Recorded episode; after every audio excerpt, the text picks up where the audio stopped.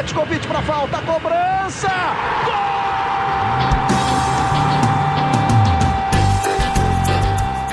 Está entrando no ar o podcast Sabe de quem?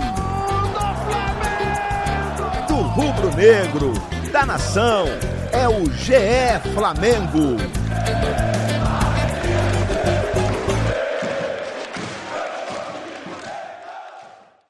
Fala, torcida rubro-negra! Chegamos aqui no episódio 101 do GE Flamengo, episódio de viradas de ciclo. Nós passamos dos episódios 100, o Flamengo fez aniversário, 125 anos. Então começamos uma nova semana, é o ponto final nesse inferno astral rubro-negro. Vamos começar a semana com novas e boas energias. Eu sou o Caio Mota, apresentando nessa segunda-feira, episódio 101, ao estilo Rogério Senni, cheio de desfalques, Felipe Schmidt de férias, Amanda Kestelman de férias, Igor Rodrigues largou a gente para estar na área. Fred Uber está de folga. E eu estou aqui muito bem acompanhado, reforçado. Eu não tenho problema para escalar meu time. Tem aqui a companhia de Fabinho Leme e Cássio Leitão. Sabem tudo de bola, sabem tudo de Flamengo. A gente vai falar um pouco aqui desse, desse, desse empate do Flamengo contra o Atlético Goianiense e, obviamente, também muito da partida contra o São Paulo, quarta-feira, que é o que o torcedor do Flamengo quer saber, quer falar nessa virada, virada de ciclo torcida rubro-negra deixa tudo que passou nos 124 anos de ruim, obviamente, para trás. Vamos agora no 125, episódio 101. Começando aqui dando boas-vindas a Cássio Leitão. Cássio, é hora de colocar ponto final nesse inferno astral, né? Dizem aí quem, quem, quem curte essas coisas de, de numerologia, astrologia, tarologia, é, supersticiologia, sei lá, de que quando você está próximo de fazer aniversário tem o chamado inferno astral. Está passando por ele, mas está na hora de deixar para trás. O que, que você acha? Fala, Caê, fala, Fabinho, fala todo mundo que está acompanhando o podcast do GE aqui sobre o Flamengo. É, eu acho que o Flamengo realmente está no inferno astral, né? Um momento muito ruim, resultados negativos em série. É hora de dar a resposta, né? Do elenco mais caro do Brasil. Tem um desafio muito grande na quarta-feira e tudo para dar essa resposta aí. Acho um desafio muito grande escalar essa virada aí, essa remontada no duelo contra o São Paulo pela Copa do Brasil, mas a gente vai falar mais sobre isso. vou até trazer dados estatísticos aqui, vocês sabem que eu gosto de dados estatísticos e a situação não é muito favorável mesmo. Fala aí, Fabinho, você, o que, que você achou da partida de sábado? O que, que você acha de quarta-feira? A torcida do Flamengo tem, tem motivos para estar confiante ou para estar ressabiada? Ou para ir quarta-feira pensando que o que vier é lucro e a trajetória é longa. Me fala aí o que, que você espera, o que, que você achou do jogo de sábado. Um resuminho aí que a gente vai falar muito especificamente sobre o Lincoln, sobre muita coisa que aconteceu no sábado. Fala, Caê. Fala pra, um alô para você, um alô para Cássio Leitão, também meu grande companheiro, o pessoal que está ouvindo o podcast. Olha, o Cássio é o rei dos números, é né? um numerólogo da, daqui. Mas, assim, eu também trago algum, alguns números para defender um pouco o esfacelado Flamengo. Assim. É impressionante a quantidade de desfalque que o Flamengo tem. E o Lincoln, que foi tão apedrejado no, no sábado, pode ser a solução do Rogério Ceni para quarta-feira. Assim. Sem Gabigol e sem Pedro confirmados, pode ser o Lincoln, né? Então tem que dar uma moral pro garoto aí, ver o que, que vai acontecer. É, já eu tenho o costume, claro, de discordar do Cássio, assim, vou começar o podcast discordando já do Cássio, da fala inicial, porque assim, que não adianta gente, o Flamengo ter o melhor elenco de todos se ele não consegue colocar em campo. O, o time do Flamengo de quarta-feira passada, o time do Flamengo de sábado e provavelmente o time do Flamengo da próxima quarta não é o melhor elenco do Brasil, com certeza, porque é um time completamente quebrado. Pois é, eu já, e aí, se você discorda do Cássio, eu vou discordar de você também, porque eu acho que assim, se é o melhor elenco do Brasil, exatamente é por ter peças importantes, interessantes para suprir essas carências e essas, essas, ausências, principalmente do meio para frente. Né? Mas acho que isso é bom a gente falar um pouco, um pouco mais adiante, quando a gente for falar do jogo contra o São Paulo. Eu queria agora começar um pouquinho, uns 10 minutinhos somente, para falar desse jogo contra o Atlético Goianiense. É um empate frustrante, né? É, o bom para mim é que agora passou aquela gritaria, aquela coisa de radialista, de abertura do episódio. Eu posso falar normal aqui, que fica mais fácil, né? Por isso que eu não gosto de negócio de apresentar. Para mim agora vai ficando mais tranquilo. Mas, mas vem é, cá. Falar... Matar o chinelo aquele cidadão. É impressionante a capacidade que ele tem de, de não vir no podcast. E a outra que entrou no lugar dele já tirou férias depois da primeira apresentação. Depois da primeira apresentação. Pô, mas que zona, hein? Sobrou pra mim. É tipo assim, Paulinho foi pra seleção, aí voltou lesionado, e a Amanda que entrou no, no lugar dele também já, já se machucou, tomou o terceiro cartão amarelo. Perdeu o gol de cima da linha. Caiu no meu colo. prometo, prometo tentar dar conta do recado, mas falando agora especificamente do jogo, é, foi, foi, uma atuação frustrante assim do Flamengo, né? Eu tive uma impressão muito boa do Flamengo de quarta-feira contra o São Paulo, mesmo com a derrota, achei um time muito bem organizado, muito compacto, assim, com, com ideias de jogo bem interessantes e conseguindo colocar em prática, diante de um Atlético Goianiense bem fechado. Achei que o time começou um pouco moroso, assim, começou um pouco morno na partida. É, não sei porquê, não sei se bateu cansaço, se foi uma questão também de desvio de foco por conta do, dessa decisão importante contra o São Paulo, mas a verdade é que foi um time que, que entrou num ritmo bem diferente, não conseguiu se impor diante do, do Atlético, é, que defensivamente estava muito bem organizado, muito bem postado, né? E depois, com o passar do tempo, foi, foi ganhando confiança e foi, foi subindo aquelas linhas, subindo aquelas linhas, e acabou que no primeiro tempo mesmo, quando o Flamengo faz o gol, o Atlético está até melhor e colocando muita dificuldade é, na saída de bola do Flamengo. Achei que o Rogério é, cometeu alguns equívocos de escolha, tanto de escalação quanto de substituição. É, mas a gente vai falando sobre isso sempre para dar voz a vocês. Mas achei, de modo geral, uma atuação é, frustrante do Flamengo é, em comparação com o que foi quarta-feira. Esperava mais, esperava um time mais impositivo, assim, um time que que utilizasse esse jogo para tirar aquela enhaca dos gols perdidos e se soltasse um pouco mais, mas não foi o que, o que vimos em campo. Vimos um time é, morno, acho que, que a expressão seria essa, acho que é um time morno que não conseguiu se impor diante de um adversário muito mais fraco. E aí, quando o Carlos fala da questão do elenco, é, a gente entra, bota no comparativo, é, peça por peça, mesmo com todos os desfalques, é um time que é muito melhor do que o Atlético Goianiense, por exemplo, que foi o, adversário que conseguiu impor, de, dificuldade para o Flamengo, né? Acho que é por isso que a gente fala da questão do elenco, né? são muitas peças de reposição interessantes. Acho que o Rogério é, manteve a ideia de jogo dele, é, acho que isso é importante. Aquele 4-4-2 que varia para o 4-2-4, depende é, de quando está a bola, com a bola, sem a bola, enfim. Mas ele, para manter esse estilo de jogo, ele tirou o Michael e abriu o Thiago Maia na direita, e eu achei o Thiago Maia totalmente perdido e acabou que foi um, uma etapa inicial de um time torto, muito pela esquerda ali com o Vitinho, com o René. Ele até falou em coletiva que ele gosta muito do Thiago, ele tentou dar um jeito de usar o Thiago, mas acho que para manter a ideia de jogo como ele queria, ele podia colocar ou o Pedro Rocha ou até mesmo o Michael. Né? Acho que isso também colaborou um pouco para que o time não desse a liga que deu contra o São Paulo nesse, nesse, nessa partida de sábado. O que, que vocês acham disso tudo? Desde começar. Então, é, eu acho que ele está se prendendo muito a esse esquema que ele usava no Fortaleza. Ele tem que entender que é uma nova fase da carreira dele, não é mais o Fortaleza, ele não é obrigado a jogar como o Fortaleza jogava, até porque para jogar do jeito que ele jogava, ele precisa de jogadores ágeis. Como ele tinha o Romarinho, o Oswaldo, vez por outro David caía pelo lado no Fortaleza. E aí é o que você falou. Ele tenta usar a escalação, a formação que ele usava botando o Thiago Maia na direita, fica difícil de entender. Você pode olhar assim, de longe, o que foi a atuação do Thiago Maia. Ele deu um bolão no gol, mas ele deu um bolão no momento que ele não estava na posição que ele vinha jogando na hora de atacar, né? Ele simplesmente ele recebeu uma que ele ocupa normalmente, né? Exatamente. E ele recebeu uma bola gratuita do, do Atlético Goianiense, foi até um erro do Zé Roberto, que fez o gol de empate depois, e aí ele achou aquele passe brilhante para o Bruno Henrique. É, além disso, é, eu queria botar um pouco na conta do próprio Thiago Maia esse resultado, porque ficou claro que ele sentiu a lesão no segundo tempo. Foi até um lance feio, né? Pareceu que machucou o joelho, a gente ainda não tem a noção da gravidade.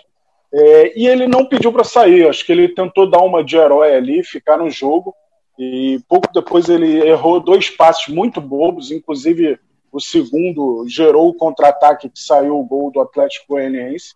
Eu acho que o jogador precisa entender que ele não é uma máquina. Se ele sentiu ali, era hora de sair na hora, e aí saiu o gol do Atlético Goianiense. O Thiago Maia pediu a substituição. Pode ter sido tarde, acho que foi tarde, né? No fim das contas, já que o Flamengo não saiu com os três pontos. Eu não entendo bem é, manter esse esquema que era do Fortaleza, tem que, tem que jogar assim, ainda mais sem usar as peças ideais. O Michael não é um cara que caia no gosto da torcida, mas é um cara de velocidade. Pedro talvez não tenha gás para jogar muito tempo, dá para entender, mas eu acho que o Pedro Rocha poderia ser utilizado mais vezes no segundo tempo, até para ganhar um ritmo. O Pedro Rocha é um jogador de muito mais potencial que o Michael, por exemplo e ele não consegue ganhar esse espaço para jogar no time do Flamengo. Mas eu acho que passa muito também, Cássio. É, assim, é, esse formato de jogo ele espelha também muito o jogo do Jesus. Assim, com todo mundo à disposição, esses dois pontas que no Fortaleza eram pontas ágeis e que faziam corredor também, principalmente corredor, ele quer usar esses dois. Não são pontas, porque é na, na, na formação do meio de campo que vão ser Arrascaeta e Ribeiro, que são esses meias que partem da linha lateral puxando para dentro. Assim, eu acho que é isso que ele quer, que ele quer usar e ele não quer mexer nessa formação, mas realmente, como, como você falou, o Vitinho ainda consegue, até com as duas pernas, fazer essa função, que é da lateral, da banda para dentro. Mas o Michael, por exemplo, já não. É um cara que joga para o fundo. O Thiago Maia, então, ficou ainda mais torto ainda nesse formato. Então, acho que é isso que é, é, é, entender um pouco assim a característica de cada um e, e, e utilizar da melhor maneira possível. É, a gente, no bastidor, é, conversando ali com, com o pessoal da, da, comissão técnica e tal, já escutei algumas vezes que tem dois jogadores que, quando acusam lesão, eles realmente ficam preocupados, que são o Thiago Maia e a Rascaeta, que são os caras que vão mesmo até o limite, assim, que muitas vezes jogam com lesão pequena, jogam com dor. Então, acho que o Thiago Maia meio que é, acreditou muito nisso, que ele conseguiria sobrepor a dor da lesão e tudo mais, mas acabou que realmente sacrificou o time. E foram erros de passe, a gente que, que tem um pouquinho de noção de futebol, né? nós três que a gente é peladeiro de, de vida inteira, foram erros de passe, erros, erros técnicos. No lance é, é, que ele erra o passe ele tem a opção do Mateuzinho, aí é um erro de opção, mas o passe que ele erra para o Vitinho também é um erro técnico, de, de, de ajeitar o corpo. E parece que ele está tentando proteger a perna machucada. Ele está tentando proteger ali para não jogar o peso ali e acaba que, que erra o passe. Então, assim, são coisas que acontecem também, mas realmente é a tomada de decisão dele e do Rogério também, que deixou que decidisse por si só, que acabaram pesando. Né? Fala aí, Fabinho. É, antes do Fabinho falar, acho que essa é mais do jogador. O jogador sabe como ele está ali o técnico fica achando que o cara pode continuar em campo. Bom, só quero falar uma coisa. A questão de peladeiro, o Cássio nunca chutou uma falta, nunca bateu uma falta na vida dele. Então, assim, essa questão de peladeiro, eu já discordo disso aí, mas isso aí é um outro papo entre a gente. É, bom, vamos ao, Eu estava anotando aqui o explanar de Cássio Leitão, e eu queria só lembrar ao Cássio e, e, a, e a alguma parte do do Flamengo que o Rogério completa uma semana hoje à frente do Flamengo que no sábado foi o quinto dia do Flamengo, do Rogério à frente do Flamengo. Então, assim, é, é natural que o Rogério tente algumas coisas diferentes. Eu concordo que o Thiago Maia não foi bem, concordo que foi frustrante o resultado contra o Atlético Goianiense. Eu só acho que tem uma grande diferença entre a formação tática do Flamengo contra o São Paulo, que deixa o Flamengo jogar e dar espaços, como o Flamengo gosta, do que o Atlético Goianiense. É muito mais fácil você criar um time para desarmar do que você criar um time para criar. Então, assim, acho que o Rogério tenta, ao colocar o Thiago Maia e tirar o Michael, é buscar espaços, coisas que ele não teria contra o Atlético Goianiense. E não teve. O Atlético Goianiense só marcou praticamente. Algumas vezes no primeiro tempo tentou incomodar o Flamengo, quando ele se sentiu à vontade no campo e quase tomou por causa disso gol. Mas, assim, é um time que entrou lá para destruir. É um time que entrou para não perder do Flamengo, para não ser goleado pelo Flamengo. Então, assim, o Flamengo entrou numa intensidade menor. Também entendo por quê. É, a sequência do Flamengo é muito grande. É, o Flamengo tem muitos desfalques. Esse time do Flamengo de sábado, por exemplo, ah, ele pode até ser bom no papel, mas é um time que não treina. É um time que nunca jogou junto. É um time que você vê claramente que não tem construção de jogada. Então, assim, a gente precisa também ter esse entendimento. Quando o Flamengo decide trocar o Domi pelo, pelo Rogério Senna, e aqui eu quero deixar claro que eu demorei a dar o braço a torcer que o Domi tinha que cair e quando o Domi caiu, eu fui, eu concordei com a demissão do Domenech, mas eu entendia que qualquer treinador que chegasse ao Flamengo seria para dar um, dois, três passos atrás no começo, para talvez na frente buscar uma coisa que o Domi não dava a entender que chegaria. Então, eu acho que o Rogério está trocando, aquele famoso clichê, trocando a roda do carro com o carro andando. Então, ele está testando coisas sem treinar, no campo de jogo, e algumas não vão dar certo. É o caso do Thiago Maia no, no último sábado. Então, isso, isso para mim, é uma questão. A questão das peças, assim, de escalou mal, escalou bem, por exemplo, o Pedro Rocha entrou quarta-feira contra o São Paulo, cara, você vê claramente que não dá ainda para o Pedro Rocha jogar em alto nível. Ele está completamente fora de ritmo. Inclusive, na quarta-feira, até acho que tinha que ter botado o Lincoln quando ele estava sem o Gabigol do que o Pedro Rocha. Mas quarta-feira já passou. Então, assim, torcedor do Flamengo vai precisar ter calma. E para quarta-feira agora, novamente, tem uma série de desfalques. Você mesmo falou, Caio, da questão da Rascaeta. Isso é uma coisa que eu já percebi muito. O Arrascaeta é um monstro, mas ele depende muito de estar bem fisicamente para jogar bem. E o Flamengo hoje tem vários jogadores abaixo, física e tecnicamente. Então, esse, essa falta do coletivo em campo, essa falta da parte tática do Flamengo que está sendo é, recolocada de uma forma parecida com Jesus ao longo do, do, do, dos jogos. E são, são só dois. Quero voltar a ressaltar isso do Rogério Senna. E, e, essa série de desfalques faz com que esse elenco do Flamengo tão badalado ele perca muita força. O time do Flamengo, o elenco inteiro do Flamengo é muito forte. Mas, cara, eu, por exemplo, o Rodrigo Caio não joga, se eu não estiver enganado, há 18 jogos. O melhor zagueiro do Flamengo, há 18 jogos não entra em campo. São 13 pelo brasileiro, 3 pela Copa do Brasil e 2 pela Libertadores. Se eu não estiver cometendo algum equívoco. Caso que é bom de números, pode me falar aí, confirmar isso. E o Caio que é setorista. Então, assim, o melhor dia 21, 21 de setembro, se eu não me engano. Eu acho que ele jogou as nove primeiras rodadas do brasileiro e não jogou mais. Ele é o melhor o último, o último, o último jogo foi contra o Barcelona de Guayaquil lá, hein? Lá. E eu acho que pelo brasileiro foi na nona rodada, se eu não estiver enganado. Foi o jogo antes do Ceará. E acho que foi um jogo antes do Ceará. Acho que foi o Fla-Flu. Acho que foi o Fla-Flu o último jogo que ele jogou. O 2x1 Flamengo. Então, assim, cara, por exemplo, o Rodrigo Caio, na minha visão, não tomava aquele drible do Chico. Que o Léo Pereira tomou. Eu, eu, sei que o sistema defensivo do Flamengo não é só o zagueiro. Não são só os zagueiros. Eles estão mal, mas estoura muita coisa nele. Mas quando você fica 18 jogos sem o Rodrigo Caio, tô aqui com uma listinha. O, o Gabriel jogou 11 jogos no Brasileiro, o Lincoln jogou 14. Entendeu? É assim, o Arrascaeta jogou metade dos jogos do Brasileiro, jogou 11. E esses caras, com seleção, viagem, num treino, então, assim, é natural o Flamengo oscilar bastante, mesmo tendo o melhor elenco do país. Então, é frustrante? É. O jogo de sábado foi num, num nível abaixo? Foi. Mas eu, quero dizer que é entendível. E, e, e, o Rogério ainda vai sofrer isso um pouco. Porque tem muita lesão, é impressionante. Ele já perdeu o Thiago Maia, Pedro, para ser mais um da seleção que volta lesionado, e o Gabriel, que acabou de voltar, já meteu a mão na coxa. Quer dizer, pô, Entendeu? É muito complicado, cara. É muito complicado essa sequência, falta de treino. Tem a questão da Covid, que a gente não sabe como reage no corpo dos jogadores. O Flamengo teve um elenco inteiro com Covid. A gente não sabe o que, que a Covid faz no elenco desses jogadores do Flamengo. Entendeu? Será que isso tem alguma influência nas lesões? Não sei, não sou um médico, mas vai que tenha. Então a gente precisa entender tudo isso. O futebol ficou parado três meses. E assim, é um time que constrói. É muito mais difícil você formar um time que constrói do que um time que destrói. Por isso que eu acho que o Flamengo vai oscilar durante muito tempo, entendeu?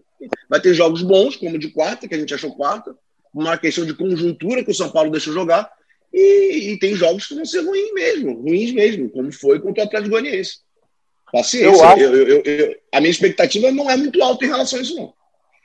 Eu acho compreensível o Rogério Senna tentar tatear o elenco, fazer testes, mas é um momento já decisivo que ele entra ele aceitou esse desafio, ele sabe disso. A Copa do Brasil, em termos financeiros, é um dos mais importantes. Acho até que a primeira impressão do time com ele foi de boa para ótima. É, diante do São Paulo, o Flamengo foi dominante em campo, acabou perdendo e saindo em desvantagem no confronto por conta de um erro individual. É, mas eu acho que é, as mudanças já foram muito drásticas. Por exemplo, botar dois zagueiros que estão sendo contestados e que não vivem um momento de melhor confiança, sendo que tem um menino dentro do elenco jogando melhor e dando mais segurança ao time, que é o caso do Natan. Eu acho que o Natan tem jogado mais bola do que o Léo Pereira e o, e o, Gustavo Henrique. E aí, de cara, você muda isso. Nem acho que o Léo Pereira e o Gustavo Henrique foram mal contra o São Paulo. Teve esse lance contra o Atlético Goianiense que o Léo Pereira poderia ter evitado. É, o Gustavo Henrique, no primeiro tempo, não demonstrou tanta segurança, tomou amarelo cedo. Mas é, eu acho que é, é muita mudança radical para quem está trocando o pneu com o carro andando. E tem essa urgência de, de passar de fase. O Flamengo também deu um pouco de falta de sorte em relação ao sorteio. Ele pegou o adversário mais difícil nas oitavas, que era o, o Flamengo foi o único time de Libertadores que pegou outros Libertadores. No caso, o Atlético Paranaense também pegou, obviamente. E nas quartas também. Os outros têm tido um caminho mais fácil, que isso colabora para o momento atual do Palmeiras, para o momento atual do Grêmio. O Palmeiras talvez não tivesse vitórias consecutivas se não enfrentasse o Bragantino na Copa do Brasil, agora enfrentasse o Ceará, com todo respeito a esses clubes. O Grêmio é a mesma coisa, enfrentando o Juventude Cuiabá. É, isso, isso dá um alívio que o, o sorteio não deu esse alívio ao Flamengo. Mas eu acho que é muita mudança drástica e tem que tentar tirar o melhor de cada jogador. Eu não sei se, se o Bruno Henrique, ele mesmo sem estar no, no melhor da forma dele, ele é um perigo constante. Tirar ele Mas do qual lugar. Qual foi a grande dele... mudança, Cássio? Qual foi a grande acho... mudança drástica? Não, é muita mudança. Essa questão do Thiago Maia que a gente falou, é, ele agora encostou mais o Bruno Henrique no Gabigol, meio que tentando espelhar o que era em 2019. Mas eu acho que você tira o arranque do Bruno Henrique. Saiu o gol no, num arranque, mas foi uma situação de contra-ataque totalmente diferente, né? O adversário deu a bola. É, eu acho que o Bruno Henrique é mais efetivo, mais do lado do campo, do que propriamente é, meio que dividindo posição com o Gabriel. Ué, mas não foi assim pra... que ele jogou ano passado? Foi assim ano passado. Eu, eu acho que ele jogava mais aberto. Acho que ele jogava mais eu aberto. Acho que tá... A movimentação do ataque era muito grande. O Arrascaeta caía ali na esquerda. O Gabriel se mexia muito. O Bruno Henrique também. Mas é, não é que nem o ano passado. É, talvez a posição inicial seja, mas a movimentação não é. Eu acho que a questão drástica que você está falando é o Rogério tentando voltar aquele futebol de memória do Jorge Jesus. E eu não vejo tanta coisa drástica. Tudo bem, trocou o Natan pelo Léo Pereira. Não acho que é uma troca drástica, eu não trocaria, concordo com você nessa. Eu não trocaria, mas acho que é uma questão de peça. Eu acho que o grande problema do Flamengo é questão de sistema, não é uma peça ou outra. Eu acho o Léo Pereira, depois do que eu vi ano passado o Atlético Paranaense, eu, eu, eu contestei muito a contratação do Léo Pereira e você sabe disso. Sempre falei isso. A do Gustavo Henrique não, achei boa. Mas eles não são tão ruins quanto eles estão sendo porque o sistema defensivo do Flamengo é muito ruim estoura tudo neles. E aí eles já não estão numa fase boa, já ficam inseguros e isso reflete no campo. Mas o Natan, por exemplo, nos últimos jogos também sofreu. Eu acho que o problema do Flamengo não é isso, não. Eu acho que o Rogério está tentando voltar ao modelo 2019, ou mais próximo do modelo 2019, e ele vai sofrer com isso porque o Domi, concordando ou não, gostando ou não dele, eu continuo afirmando isso. O Flamengo tinha um jeito de jogar com o Domi, e ele está mudando novamente. O Flamengo do Domi, por exemplo, talvez não, não empatasse com o Atlético Goianiense. Mas o Flamengo do Domi talvez tomasse uma goleada de grandes times. O Rogério talvez sofra no começo, para lá na frente conseguir arrancar bons jogos, bons resultados contra esses grandes times e tentar os títulos. Mas eu não vejo essa mudança drástica, não. Tem uma troca de sistema, tentar uma tentativa do, do Flamengo de 2019 é o mais próximo de. Só que o Rogério tem muita alimentação de jogador. Impressionante o quanto que o Rogério sempre tem de desfalque. É, e a gente não falou. A gente não falou de um dos mais importantes, né? Que para mim é o Felipe Luiz, ainda mais nessa saída de bola que está muito difícil aí. O René não tem saída de bola, esses dois zagueiros, por serem mais lentos, também têm a dificuldade. Acho que o Felipe Luiz está fazendo muita falta também. Eu acho que chama muito a atenção para mim. Eu ia falar que outra coisa já, mas agora já me perdi aqui. É, me chama muito a atenção a questão do Gustavo Henrique e do Léo Pereira. A gente fala muito das falhas defensivas deles, mas a questão da, da, saída de bola me chamou muito a atenção no sábado, a quantidade de bola que eles recuavam para o Neneca, sabendo que era um jogo onde o Neneca naturalmente estaria pressionado, assim, tipo assim, não adianta você ter, você ter essa saída de, de, bola baixa se o zagueiro recuar toda a bola para o goleiro.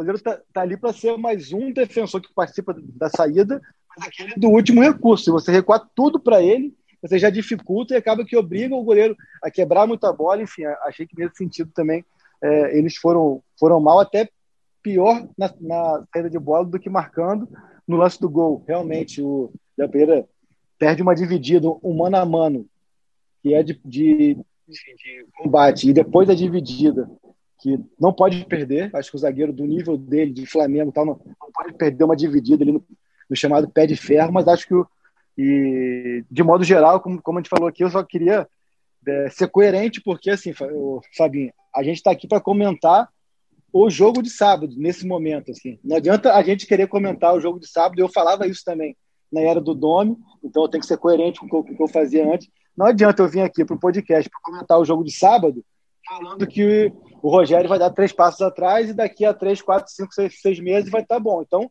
a gente fica seis meses sem fazer o podcast e só faz, só faz na frente. Então, se nós vamos, estamos falando do jogo de sábado, a gente tem que falar o que a gente acha que ele acertou e que ele errou do, do jogo de sábado, porque também na, na quarta-feira nós fizemos o podcast. Ele tinha dois dias e elogiamos pra caramba. Então, assim, o podcast é referente ao jogo, não quer dizer que não, que não é para condenar ou para falar nada. Eu acho que realmente ele fez algumas escolhas nessa partida, talvez até mesmo para tatear o elenco, para entender e tudo mais, que não deram certo.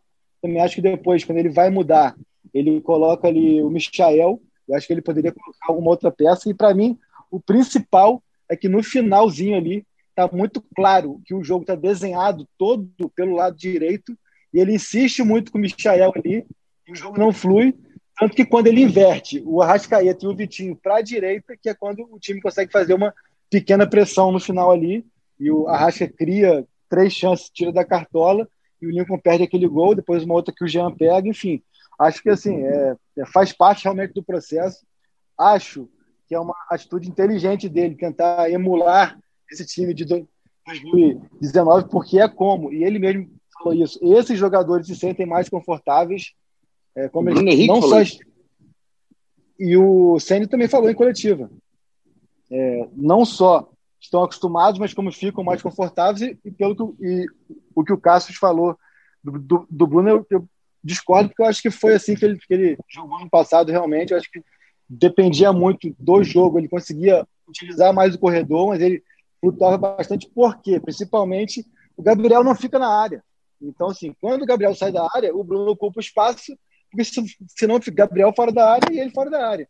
Acho que é uma questão mesmo de entendimento dos dois, sintonia fina que, que vai voltar a acontecer com o passar do tempo, mas, é, enfim, acho que eu, particularmente, ainda acho que pode dar bem certo esse trabalho do Rogério, mas é, o tempo é curto não só para treinar, assim, o tempo para errar também é curto. Se, errou já quarta-feira, já pode ser eliminado. Depois, mais alguns erros no brasileiro podem também é, é condenar a, a, a, participação. Então, são coisas que o tempo é, é, é mais curto, não só para trabalhar, isso também, o Domi também não teve tempo, ninguém vai ter tempo, nem é, o Abel não, não tem tempo, enfim, ninguém tem tempo nesse calendário mas acho que o tempo dele para errar é, me, é, menor do que o dos outros. Isso, e para mim isso que é o pior, né? É, para finalizar o jogo, o jogo de, de sábado, só passar a palavra para vocês novamente e falar um pouco do gol do Lincoln, que eu acho que assim, mesmo no não gol do Lincoln, né, que eu acho que mesmo com uma atuação ruim, se você faz um gol daquele no final, pela forma que foi, no abafa, é, com a Rasca dando assistência, é bom pagar confiança e tudo mais, você muda o astral completamente, você não apaga, mas você deixa por baixo do pano a atuação ruim e você começa a falar mais do astral e do moral que aquele gol daria. Né? Então, não é só um gol perdido pela maneira que foi, pelos pontos desperdiçados, mas por tudo que ele gera para frente também. Né? Sim, sim. Voltando a falar dos elencos que eu e Caí falamos, é, e o Fabinho ponderou, é, é sabido que o Flamengo tem o melhor elenco do país mas ele com alguns desfalques que são claros, muitos né, desfalques, Felipe Luiz, Rodrigo Caio, a Rascaeta ficou longo tempo fora, tem essa questão das convocações, Everton Ribeiro, agora o Pedro volta machucado, é, mas os outros times também estão muito desfalcados, porque é um ano diferente para todos. Agora a gente teve uma rodada de Campeonato Brasileiro com quase 45 jogadores com Covid, é, e o, o, Palmeiras, por exemplo, jogou sem o sistema defensivo todo. O Everton estava na seleção, o Menino na seleção, Gustavo Gomes na seleção, o, o Luan com Covid e o Vinha na seleção. E o Palmeiras conseguiu ganhar com todos esses desfalques. o Grêmio está desfalcado, o Atlético Mineiro tem um elenco um pouco mais enxuto, e aí quando perde os jogadores das seleções, Savarino, Júnior Alonso, Alan Franco, ele teve dificuldade na outra data FIFA, agora ele já contou com Vargas e com Zaratio, né? E já deram uma encorpada um pouco maior no, no elenco do Galo, mas eles não têm sofrido tanto, mesmo com tantos desfalques, eles conseguem sobrepor a superioridade técnica deles. E acho que o Flamengo até em, em jogos em que ele é muito favorito, ele não conseguiu isso. E nos jogos principais, nos confrontos diretos contra esses times, o Flamengo não venceu ninguém, né? Apesar daquele bom jogo contra o Internacional. Não venceu, perdeu para o Galo as duas. Fez um grande jogo contra o Palmeiras naquelas condições, mas não ganhou. Perdeu do São Paulo, perdeu do São Paulo na Copa do Brasil. Então, acho que falta essa afirmação desse melhor elenco para esse ano, né? Nos grandes jogos, nos grandes desafios, ele ainda não conseguiu corresponder. Óbvio, diante de um cenário totalmente diferente e tal, mas os outros têm conseguido se virar. É, eu disse falar é importante para ele entrar aqui. Ah. Não, isso fala, que o, o, fala, fala que o Cássio falou, o Cássio falou é, é importante porque assim, a gente acaba consumindo muito que está ali na nossa micro-sociedade, na nossa bolha ali, a gente acaba consumindo muito aquilo. Eu, no caso, que cubro o Flamengo, é muito mais, acaba que consome só tudo que diz respeito ao Flamengo. Parece que só o Flamengo tem problema, só ele tem desfalque, só ele tem, tem isso tudo. Não, peraí. O Cássio falou agora de, de uma linha defensiva inteira do Palmeiras. Gente o Atlético também, ele falou quatro, cinco desfalques, então são coisas que, que assolam todo mundo, não só o Flamengo. Eu acho que o Flamengo está tendo mais dificuldade de sobrepor isso esse ano. Então, assim, é, não que seja culpa do Flamengo, é um grande problema, um grande defeito, não, mas eu acho que é, passa muito por, esse, por esse, essa desorganização, é, por essa falta de ajuste que o Flamengo não tem ao longo dos últimos meses. É, então, acho que, falta muito isso, assim, uma característica que permita com que o Flamengo, independentemente da peça, tenha uma cara, tenha uma identidade, tenha uma, uma forma de jogar. Bom, deixa eu me meter aqui. Eu e o Cássio temos um amigo em comum chamado Eurico Barreira, e eu discuto muito com o Eurico sobre isso. Assim. É, e, e o Cássio geralmente fala a mesma língua do Eurico. E, eu teve, e o Eurico usa esse mesmo argumento, assim, esse nosso amigo em comum. Cara, os outros também têm desfalques. Ninguém tem desfalque como o Flamengo. E é muito mais fácil você substituir um jogador é, mediano do que um jogador top. Pô, como é que você substitui um Gabriel? Que time que perdeu o Gabriel?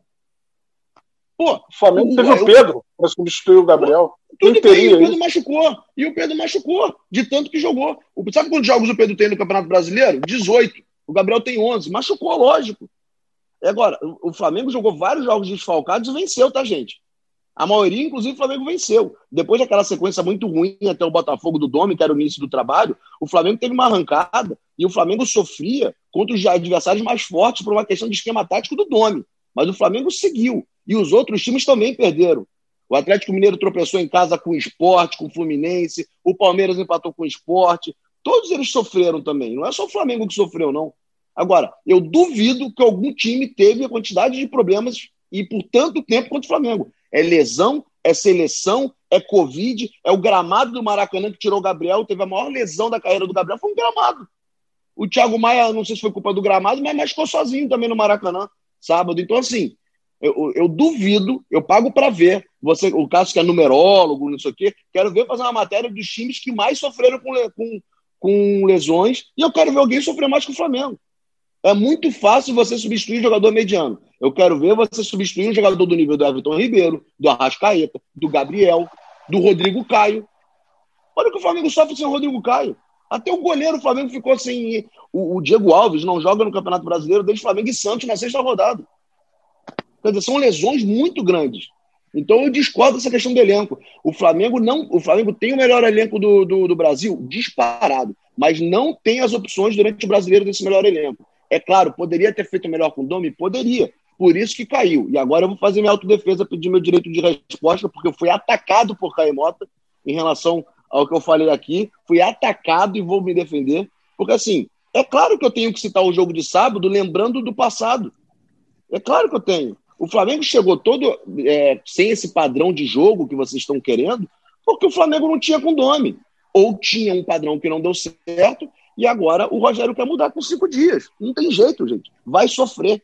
Não tem jeito. A gente precisa entender isso. Ah, mas não tem tempo e tem um jogo decisivo na quarta. Ok, e ele vai tentar ganhar. O Flamengo é favorito? Não é. O Flamengo está enfrentando um time que não tem convocado, que não tem lesionado e que está jogando junto há quanto tempo, Caio? Ô, Caio, ô, ô Cássio, que o Fernando Diniz é técnico de São Paulo? Há muito tempo. É Como é que é a qualidade da saída de bola de São Paulo? Por mais com todo o risco que ela corre, eles só fazem aquilo por causa do tempo de trabalho. Isso conta, gente. E, não, e claro aí... que conta, Fabinho. Isso é então, óbvio que pronto, conta. Falando, então, conta, mas eu tô, falando, eu tô, falando, que a, a, gente tem que falar do jogo, só isso que eu tô falando. Eu tô falando, tô falando do jogo. Que tem que ignorar. E eu tô falando eu do acho, jogo. Eu o acho que é o mesmo mal por causa desses todos esses fatores que eu tô te dizendo. Por isso que o Flamengo jogou mal. Faz parte disso agora. Tá tem um falando, Eu entendo que você está falando, o Flamengo teve muitos desfalques, mas ao mesmo tempo que o Flamengo tem mais problemas, ele tem mais soluções para esses problemas. A não ser em relação ao Palmeiras, que eu citei aqui todo um sistema defensivo, eu não acho o elenco do Palmeiras tão abaixo. Eu acho o time titular do Flamengo melhor que o do Palmeiras. O elenco do Palmeiras tem opções e as opções se parecem com o time titular. Talvez nessa situação o Palmeiras tenha vantagem na hora de repor, quando tem dificuldade. Sai o Gabriel Menino, entra o Marcos Rocha na lateral. Aí o zagueiro entra o Luan. É, o Luan agora virou titular, né? Com o Felipe Melo indo para o meio. O Felipe Melo acabou que machucou. É, teve o desfalque do Felipe Melo. O Wesley estava muito bem, e machucou. Então, mas o, o, Palmeiras tem outras opções. No meio de campo tem Veiga, o Scarpa foi deslocado para lateral, tem Zé Rafael, tem Lucas Lima. Eu acho que acaba sendo um pouco menosprezado esse elenco do Palmeiras. Mas o Flamengo, obviamente, tem o um elenco mais forte e tem mais soluções para resolver esses problemas que estão em série. Isso é indiscutível. Mas não tem tido. É isso que eu, é isso que eu bato na tecla. Não tem tido. O Flamengo não tem tido essas soluções. O Flamengo tem recorrido muito a garotos e a jogadores fora de forma. O Pedro Rocha entrar na quarta-feira passada é inacreditável.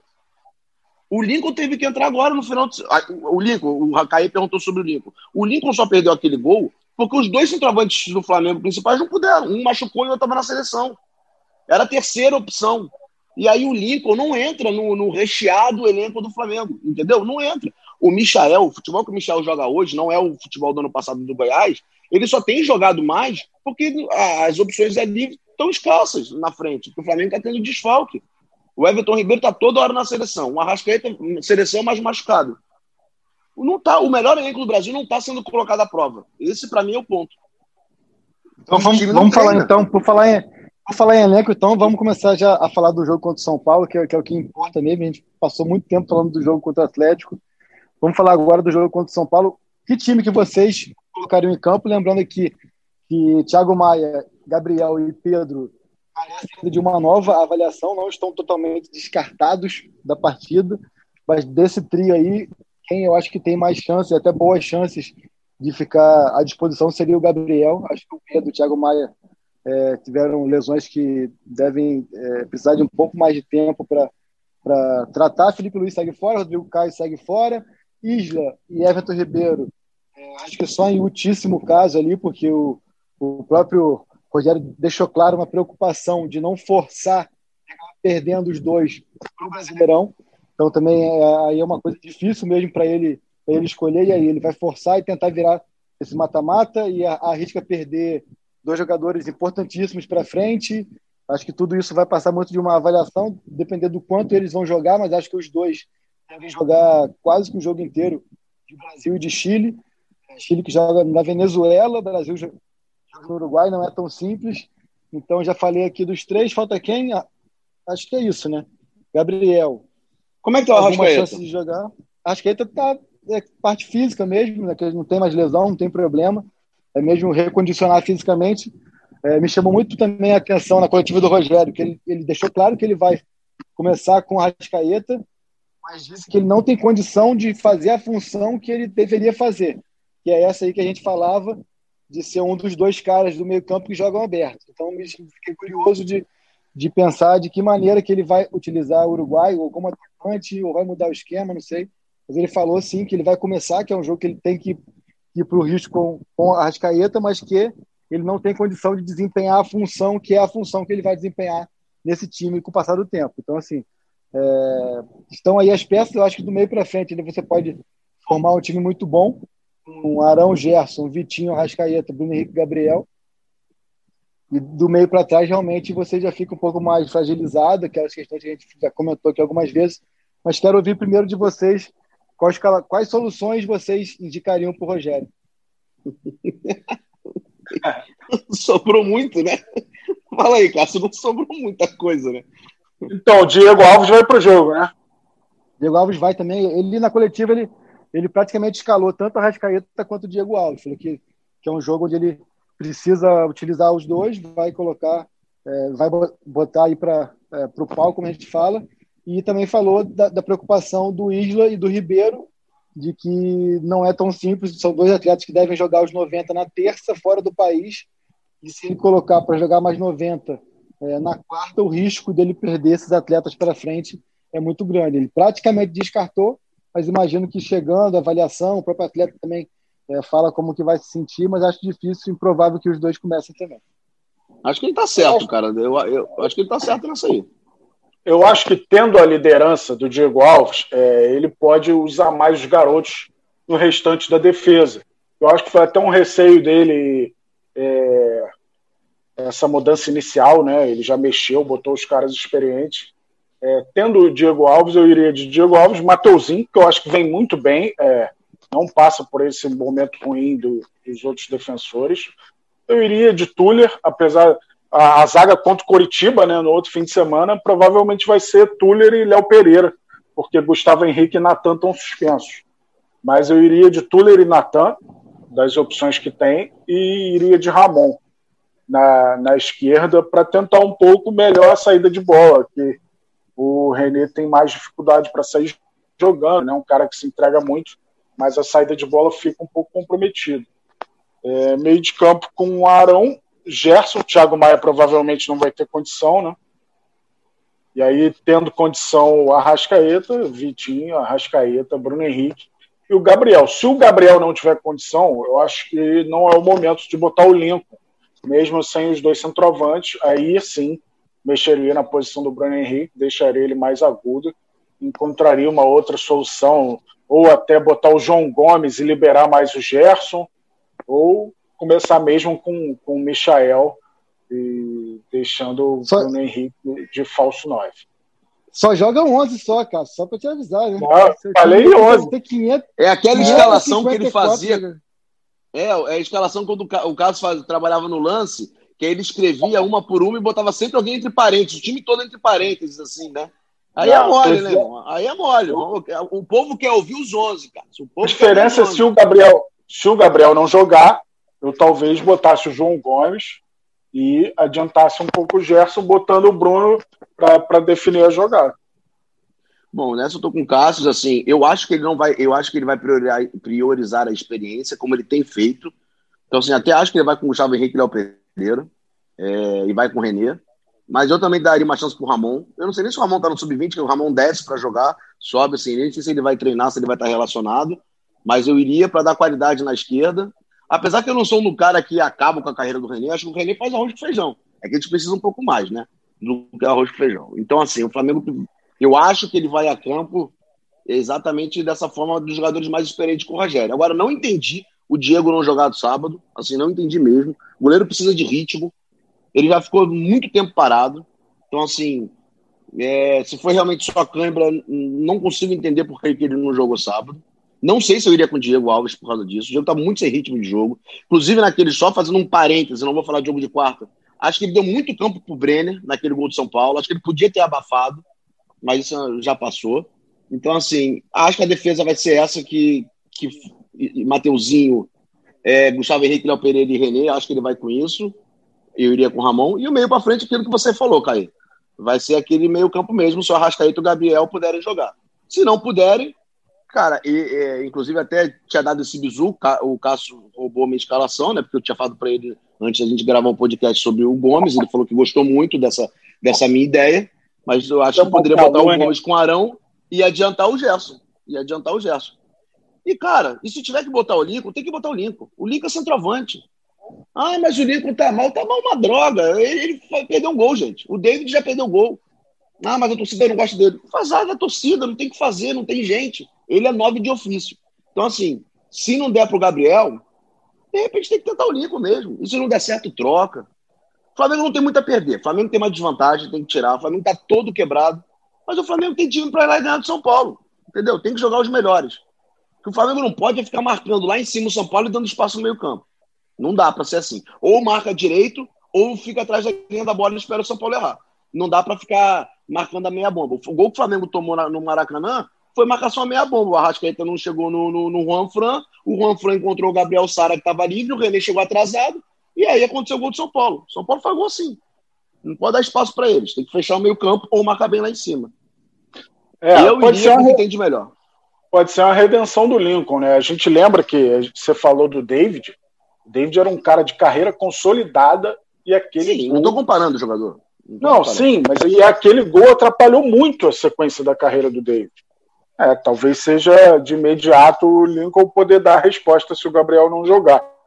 Ó, vamos, vamos, vamos ser sinceros. Desculpa, Cássio, mas vamos ser sinceros. O, o, o Lincoln, assim, longe de ser uma prima dona do futebol, mas assim, nessa sequência que até o Domi descobriu o Lincoln, o Lincoln conseguiu dar uma melhoradinha, vai. Por exemplo, o, não, o gol jogou bem o jogo. Deus jogou bem, ele jogou bem contra o. Acho que foi, foi lá, foi, foi, foi contra o Barcelona, não foi? Que ele jogou meio de ponta esquerda. Ele foi bem naquele jogo. Contra o Barcelona na Libertadores. Ele Agora, no gol, do, contra... no gol do Michel contra o Atlético Paranaense, deu um isso, passe pro, isso, pro Henrique. Então, assim, cara. Tá lá, entendeu? Se tiver que botar, tem que botar. Eu acho que tem que botar. Não deu certo, tira. Mas ele é atacante. O Flamengo precisa fazer gol. Entendeu? O Flamengo, em sua trajetória na Copa do Brasil, três vezes perdeu o jogo de ida em casa.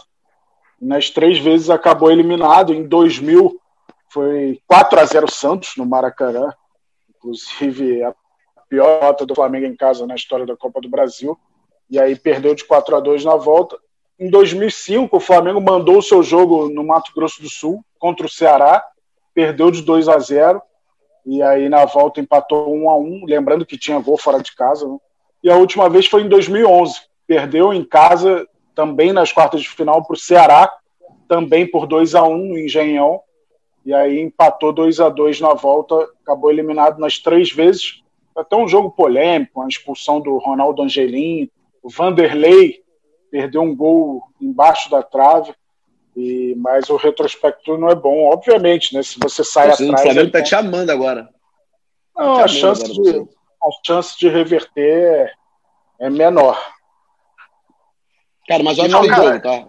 Eu acho que tem jogo. Acho que está bem aberto. Eu acho, cara. Eu também acho, e, e, e, tendo como parâmetro a performance de, de, de quarta-feira, eu acho que é, não vou dizer, tá aberto. Claro que o São Paulo jogar em casa, ter a vantagem, viver um momento de confiança, de arrumação melhor, é favorito, enfim. Mas acho que o Flamengo tem, tem total condição de, de, de chegar lá e fazer uma vitória simples, que seja ir para os pênaltis. Acho que está tá bem aberto. Acho que esse time do Flamengo aí, a gente tem aí na era na era Sene tem duas duas dois recortes. Eu acho que o, o recorte de quarta-feira é mais positivo do que o negativo do de sábado. Então acho que ainda está esse saldo aí tá ainda permite projetar coisas interessantes. Acho que é, passa muito, obviamente, pela condição desses dois nomes que o Fabinho falou, Arrascaeta e Gabriel, se estiverem é, em boa condição de jogar a partida de maneira intensa, de maneira participativa, fazem muita diferença. A gente viu isso no sábado, quanto que o Arrascaeta, mesmo em 10 minutos do que ele é capaz, acho que o Vitinho é um jogador que, que tem, tem feito boas partidas e tem sido importante. Acho que o Vitinho precisa é, ter mais confiança para concluir as jogadas. Ele sábado ele limpou muita jogada e tentou daquele cruzamento rasante ali que não, que não teve muito efeito. Acho que se ele finaliza. Mas quase fez um golaço, hein? Ele ia fazer também, um golaço, hein? De direita ali. Então acho que assim, acho que o Flamengo tem, tem, tem peça, tem muita, muita condição, muita opção. É, tem a instabilidade defensiva, mas não tomar gol no jogo desse é fundamental. Mas no jogo saída também, a gente tem que, tem que lembrar que o São Paulo teve três finalizações e fez dois gols, então foi um time que soube controlar bem esse poder de fogo do São Paulo. E o nosso diretor aqui, Maurício Mota, já mandou a mensagem que faltam cinco minutinhos, agora deve, deve faltar quatro e treze. Então deixo para as considerações finais de cada um de vocês.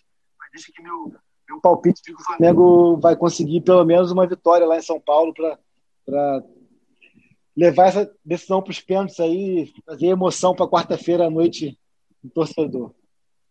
Boa, boa. Vou fechar dizendo que eu acho. O Flamengo tem plenas condições de, de sair classificado, mas é, até pelo que se viu no primeiro jogo, né? Você falou diferença de finalizações, o volume, até da primeira impressão que a gente citou do Ceni. É, mas vou trazer mais um número aqui. O Flamengo não vence São Paulo desde 2017, né?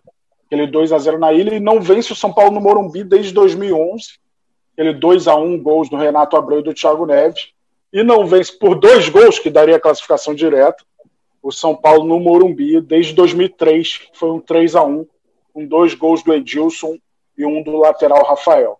É uma tarefa difícil, mas obviamente é possível, eu acho. O Flamengo tem até mais força do que o São Paulo, mas esse momento o São Paulo pode pesar. Bom, o, o Flamengo, então, dito isso, o Flamengo vai rasgar todos os prognósticos, todos os tabus trazidos pelo Cássio Leitão. Vai ganhar de 2 a 0 gols de Gabigol e Lincoln, que entra no segundo tempo. O Gabigol não vai, não vai aguentar jogar o jogo todo. O Lincoln entra e faz o gol no tempo normal, com o Flamengo ganhando de São Paulo, acabando com o tabu, classificando e rasgando os números de Cássio Leitão. Eu acho curioso é o, Lincoln Fala, um pouco contestado, né? E, e, quase que ele entrou na final da Libertadores. Será que aquela bola do primeiro gol ia sobrar para ele? Acho que ele guardaria. Não é, mas entrou na final do Mundial, né? Mas entrou na final do Mundial, né? É, do Mundial é um lance bem diferente, né? Não é um lance tão simples como a galera pinta. Óbvio que dava para fazer o gol, mas não é um lance tão simples como esse que foi contra o Atlético Goianiense e como aquele que o Gabigol empurrou para dentro contra o River. Eu acho que o Lincoln tem potencial. Faria aquele gol. Eu acho que o Lincoln tem muito potencial, é, mas talvez o Flamengo seja acima do potencial deles.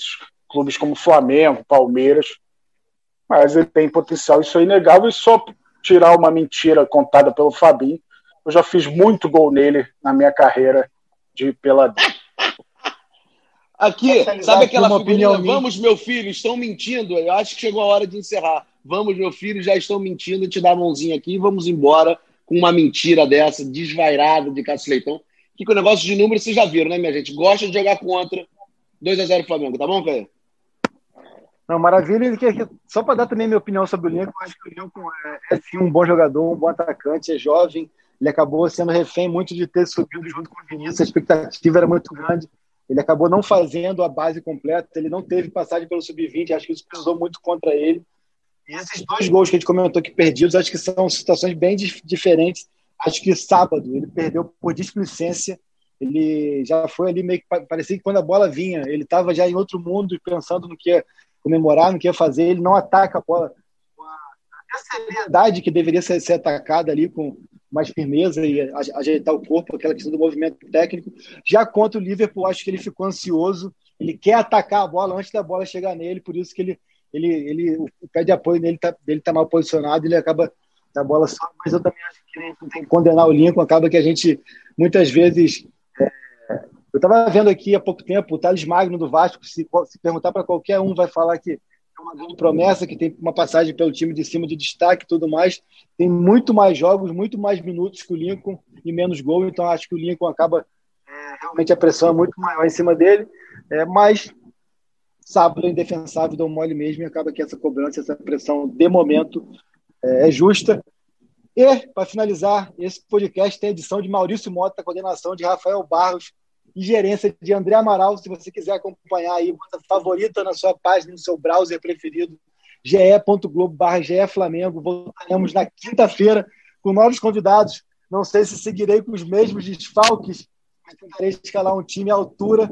Por exemplo, vislumbrando o jogo de quarta-feira, se o Flamengo tiver substitutos, como eu tive hoje aqui com Fábio Leme e Cássio Leitão, tá tudo dominado, tá tudo tranquilo, se classifica sem sustos muito obrigado pela audiência de vocês. Grande abraço. Seguimos em frente.